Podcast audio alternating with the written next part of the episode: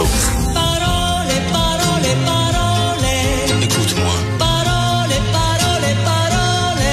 je t'en prie. Parole, parole, parole. Je te jure. Parole, parole, parole, parole. Parole, encore des paroles. Que tu sais mon mot. Alors, question quiz, qui joue l'homme dans la toune? Euh, Parole, Parole? C'est Alain Delon, le comédien Alain Delon lui-même. Salut Yves Daou. Alors, euh, Parole, Parole, tu, veux nous parler du PDG de SNC-Lavalin. Ben oui, incroyable. A le PDG, Ian L. Edward, a eu comme une élimination de dernière minute. Donc, euh, il devait donner un discours uniquement en anglais lundi au cercle canadien. Et là, à la dernière minute, il a décidé d'annuler euh, son discours en anglais puis de reporter ça au moment où il va être capable de parler français. Donc, euh, évidemment, il voulait éviter de devenir le prochain Michael Rousseau. Donc, euh, parce que lui, il vit euh, au Québec depuis sept ans. Hein, puis il était incapable de parler français. Puis là, il a décidé de, se mettre à des cours de français. Puis écoute, sa lettre qu'il a envoyée à tous les médias, je souhaite prendre le temps nécessaire pour mieux préparer ma présentation et m'assurer qu'elle contient plus de français, la langue officielle du Québec.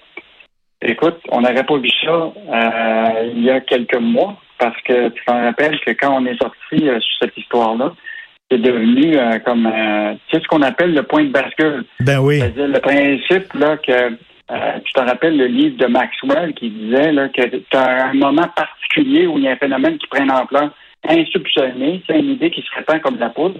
Et donc là, c'est clair que de plus en plus, les entreprises qui ont des sièges sociaux ici au Québec vont devoir euh, communiquer avec leurs employés, puis aussi avec la communauté d'affaires dans la langue officielle du Québec. Et là, il y a Donc, Antoine, euh, Antoine Orbital qui écrit aujourd'hui en disant, tu n'es pas capable de parler français avec tes employés, ben tu n'auras pas de contrat du gouvernement. Ouais, ben ça, c'est ça, mais c'est quand même intéressant de voir euh, que la Caisse de dépôt, le PDG de la Caisse de dépôt était sorti à bras raccourcis contre euh, Michael Rousseau, qui avait dit que c'était presque une provocation, mais qui a été euh, plutôt silencieux sur SNC-Lavalin, alors que la Caisse de dépôt était actionnaire à presque 19% de SNC-Lavalin. Donc, le rôle de la Caisse de dépôt aussi là, euh, va être important dans ce- cette idée de faire en sorte que la direction de nos entreprises, là, qui sont nos sièges sociaux, euh, puisse communiquer en, en- évidemment dans la langue officielle auprès de ses employés, puis évidemment euh, auprès de la communauté, puis aussi s'assurer que notre direction, là. Tiens, en fait, euh, Richard, je, je te reviens parce que là, on, y va cas par cas, mais Hmm. le contexte actuel, là, pourquoi c'est devenu si sensible au Québec? On voit de plus en plus de pertes de sièges sociaux au Québec. Parce que tu as des sièges sociaux qui sont devenus des sièges sociaux de façade, parce que tu as un nom, puis en arrière de tout ça, là, toute la, la direction, les dirigeants habitent ailleurs. Euh, tu as aussi législation de Montréal. on- là, on voyait une baisse tranquille de, de- tranquille de, de sais, du français à Montréal, mais là, tu as eu comme cette idée du réveil du monde des affaires en disant non, écoute, là, ça, il va falloir faire quelque chose. Tu as la législation de renforcer la loi 101 avec la loi 87 de Simon Cholin Barrette qui a quand même créé un momentum.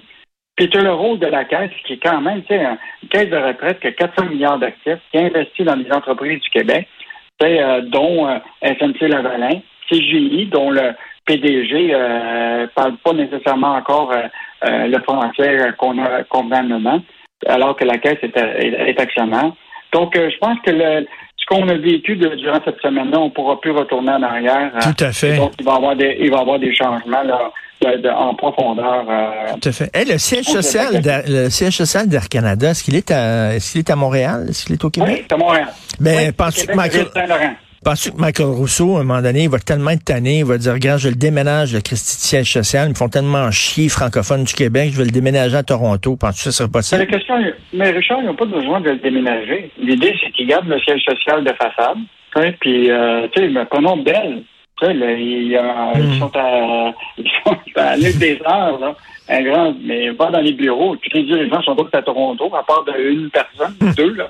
Euh, donc, la réalité, c'est ça, c'est que les... Puis pourtant, c'est pas parce qu'on manque de compétences au Québec. Je te parlais hier de l'équipe de direction de la Société du génie civil qui s'appelle euh, euh, WSP, qui est un concurrent à SNC-Lavalin. Ben, la majorité des, dirigeants qui sont là sont des francophones. Alexandre Lheureux, qui est PDG, le chef de la direction, Alain Michaud, le chef du contentieux, Philippe Fortier. Il y en a des exemples de sièges sociaux au Québec qui disent qu'on est capable d'avoir des, dirigeants mmh. bilingues qui sont capables de faire des affaires ici au Québec et à l'international. Et, euh, et, donc, euh, donc, je pense qu'il y a un réveil qui, qui s'est fait au, au du monde des affaires aujourd'hui. Là. Et je pense qu'on a, on va pas reculer euh, à partir de, de, cette semaine. Alors là, mais il y a les chambres de commerce qui semblent assez frileuses concernant la francisation des immigrants. Écoute, une autre histoire incroyable. Alors que la Chambre de commerce de Montréal métropolitain s'est mis les pieds dans les plats en acceptant d'avoir euh, le PDG d'Air Canada qui vient parler uniquement en anglais. Alors là, la Fédération des chambres de commerce du Québec s'est inscrit comme lobbyiste là, euh, pour parler du projet de loi euh, de, de, Simon Jolin Barrette sur la renforcer la loi 101 et qui là qui souhaite que on a, au lieu d'avoir seulement six mois pour communiquer en anglais, en français avec les immigrants qui arrivent ici au Québec, qu'on extensionne ça à deux ans pour permettre de communiquer en anglais avec les, immigrants qui arrivent ici, euh, seulement au bout de deux ans. Et pourtant, écoute, là, on le voit, il y a des, travailleurs immigrants qui arrivent au Québec qui sont prêts à faire l'effort. On a le cas de Johan Parent, qui est un avocat en Colombie. Hmm. Il a appris le français en, quelques mois. Il s'est donné la peine parce qu'il dit si moi je veux être ici au Québec, je veux parler en français, puis ça me donne une occasion d'être encore lui, il va parler trois langues, le français, l'anglais, puis l'espagnol. Donc, euh, tu sais, il y a comme il y a, comme une réalité là, tout à coup là, que il faut avoir un, discours différent. Alors, la Chambre de commerce ce matin là, a, pas visé dans l'île avec euh, avec cette, ce mandat-là de l'OBS qui a qu'ils ont présenté euh, au niveau de, du projet de loi 96. Écoute, euh, les banques sont bien, euh, sont bien, ils ont du front tout le tour de la tête. Alors là, parce que la loi 96 veut obliger les banques à traduire leurs documents, et là, il y a un représentant du journal, Francis Alain, qui a appelé justement quelqu'un, euh, quoi, de la banque de Montréal, pour savoir est-ce que vous allez effectivement traduire vos documents. Puis là, elle a dit, on n'a rien à rajouter. Clac. Ah, en fait, ce qui est fascinant, Richard, c'est de pouvoir regarder dans le registre des lobbyistes, puis tu vois qui, qui s'inscrit. Et justement, dans le cadre de la discussion sur le projet de loi 96, la loi sur la langue officielle du Québec, il y a évidemment des représentations. Et là, il y a des banques, dont la Banque de Montréal, euh, dont le siège social est à Montréal, mais on sait très bien que tout est à Toronto, et qui là demande de, faire en sorte qu'il y ait des documents euh, un peu techniques, mais qui ne seraient pas traduits euh, en, français. Euh, donc, un autre exemple là, où euh, il y en a encore là, qui, euh, qui souhaitent que la loi 85 soit moins rigide. Et, je te rappellerai, tu te rappelles, de Michel Leblanc de la Chambre de commerce du Montréal métropolitain, ça en était pris justement à la loi de, 96 et aussi à Simon Jolin Barrette. Faites attention, là, vous allez faire peur aux gens, puis là, le monde ne voudra plus venir ici parce qu'il parle en anglais, tout ça pour ça l'enjeu. L'enjeu, c'est le Québec est une société dont la langue officielle est le français. Et il va falloir que qu'il y ait une correspondance dans, la, quotidienneté avec ça. Ben oui, et euh, qu'est-ce qu'on va lire dans les pages argent ce week-end? Donc, euh, écoute, on va revenir euh, sur tout l'enjeu des délais pour les travailleurs immigrants temporaires.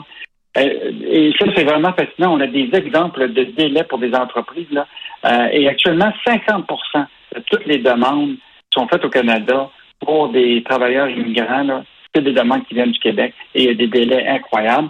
On va revenir sur la question des postes vacants au Québec. On le sait, on en a 196 000. C'est quoi les types de salaires de ces postes-là?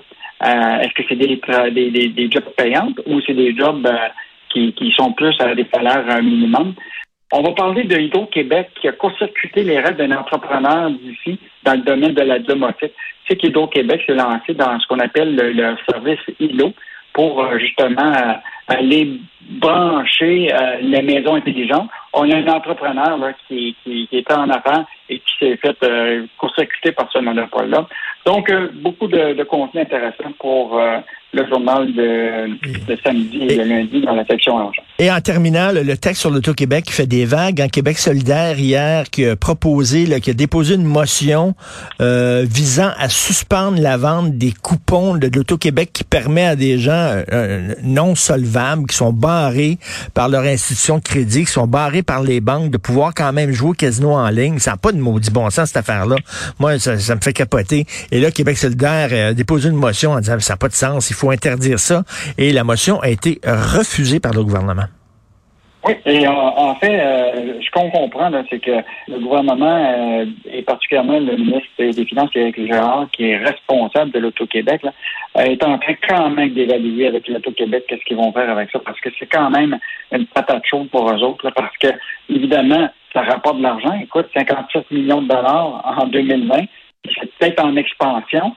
Euh, donc, euh, est-ce que tu décides d'annuler ce produit-là complètement puis t'assurer que tu as moins de dividendes qui vont venir à l'État?